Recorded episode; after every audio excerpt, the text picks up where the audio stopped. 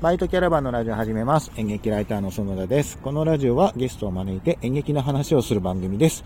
といつも言ってるんですけれども、今日はちょっと、えー、イベントの告知のために話そうと思います。ということで、隣にいるのは本日のゲスト、えー、松本和穂さんです。はい。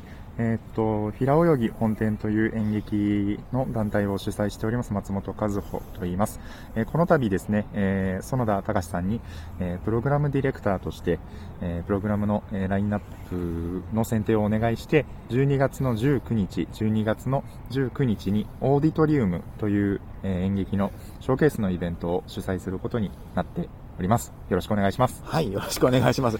硬いですね、若干ね。いやいやいやいやいやいや、こういうことは。ね、今日はね、あのーきっちりその公演のお話もあのしたいんですけれども、今、えっ、と、時間で言うと、まあ、投資稽古というか、ちょっと作品を見せてもらうような、えー機会を今日設けて、はいまあ、全部ではないんですけれども、かなりいろんな、えー上演、えーパフォーマンスを見せてもらったんですけど、はい。まず松本君率直な感想を、はい。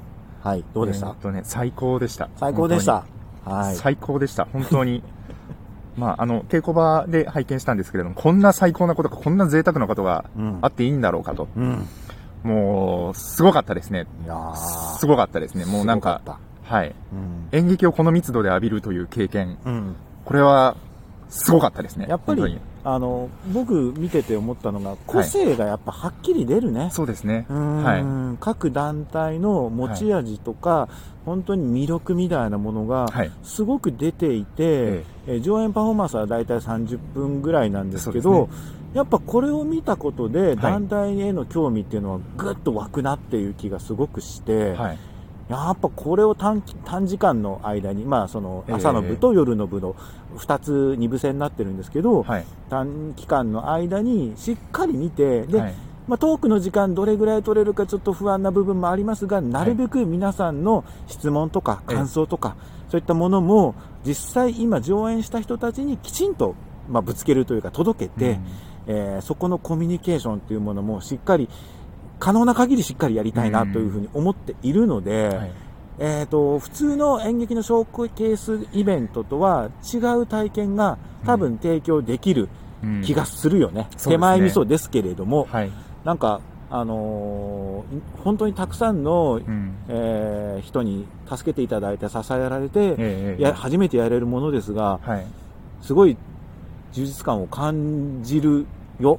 うんねうんどう？なんか、はいワクワクしてきた感じがありますよね。いや、本当に、あの、そうですね、今日拝見した団体の方、皆さん、えーと、今日だと皆さん夜、あ、夜じゃない、朝の方ですかね。うん。えー、あの、朝の部に出演していただく方々だったんですけれども、うん。その、なんて言うんでしょう、本当に朝ですね、11時開演ということで、うん。スタートするんですけれども、今回のイベント。あんな、そんな朝からですよ。しかも14時、通常であれば演劇の、まあ、演劇公演のマチネの開演時間である14時までの間に、うん。あんな濃密な体験がう、ん。こう、立て続けにですねう、ん。こう、繰り広げられる空間っていうのは、うんこれは、すごいんじゃないですか、結構。うん本当に。うんやっぱり名前だけ知っていて、見たことがない団体っていうのは、はいやっぱ世代がちょっとずれると十分あり得るんで、それは別に若い人だけじゃなくて、はい。あのまあ、僕は40代ですけど、はい。40代の人間ははい。20代の演劇のことはあんまり、えー知らない、うん。20代は30代、40代を知らないみたいな、やっぱ世代がずれると、はい。結構、あのせっかくいい団体なのに触れてないっていう機会はすごくあるなって、今回改めて思ったし、はい。やっぱそれを、えーこういうイベントで、うん。えー少しで、も体験してほしい、あこの団体はこういう感じなんだっていうのを、は本当に実感してほしいので、うんえええええぜひ見ていただきたいですよえいや、本ね。当にそうですね。ん見に来ていただきたい。本当に、まあ、あの、コロナ禍ということで、もちろん2メートル客席とは離れてはいるんですけれども、うんこの距離であんな人たちを目の当たりにできるのかという、うんうん見ていいんですかという、見ていいんですかっていうのもおかしな話なんですけれども、うんすごく本当に、あの、贅沢な、うんあの、時間、空間になるだろうなって、うん本当にワクワクしました、今日は。うんはい。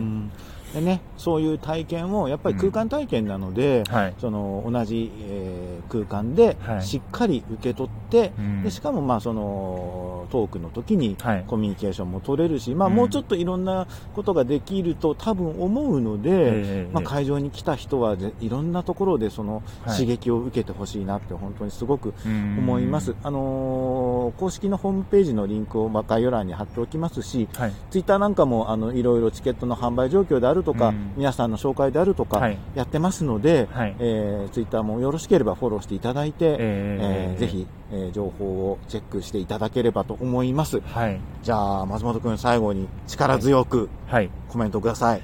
はい。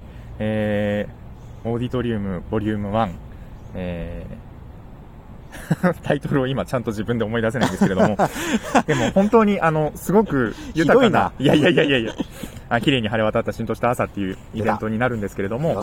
本当に、本当に、あの、足を運んでいただいて、ここの時間をうん。一緒に過ごしていただく。で、ということで受け取ってもらえるものが、あの、うん。たくさんある、あの、ものになるだろうというふうに、本当に今日の、えっ、と、出演者の皆さんのパフォーマンスを見て、改めて思いました。うんあの、ぜひですね、本当に、あの、ちょっと早い時間からスタートはするんですけれども、うんもう日がな一日演劇をこう体験できるというか、うん演劇に触れ続けられる一日になるということはもう受け合いですので、うんぜひ、ぜひ足を運んでいただきたいですね。もういろんな演劇ファンの方とか、あるいはその演劇を見たことがないという方にでも、本当に刺さるイベントになっているとなるはずだと思います。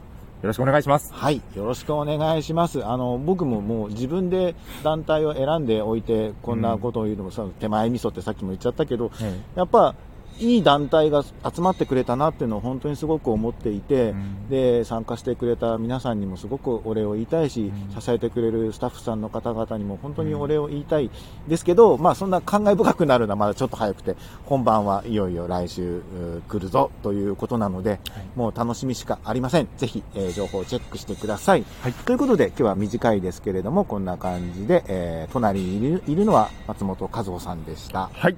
松本和夫でした。ありがとうございました。はい、ありがとうございました。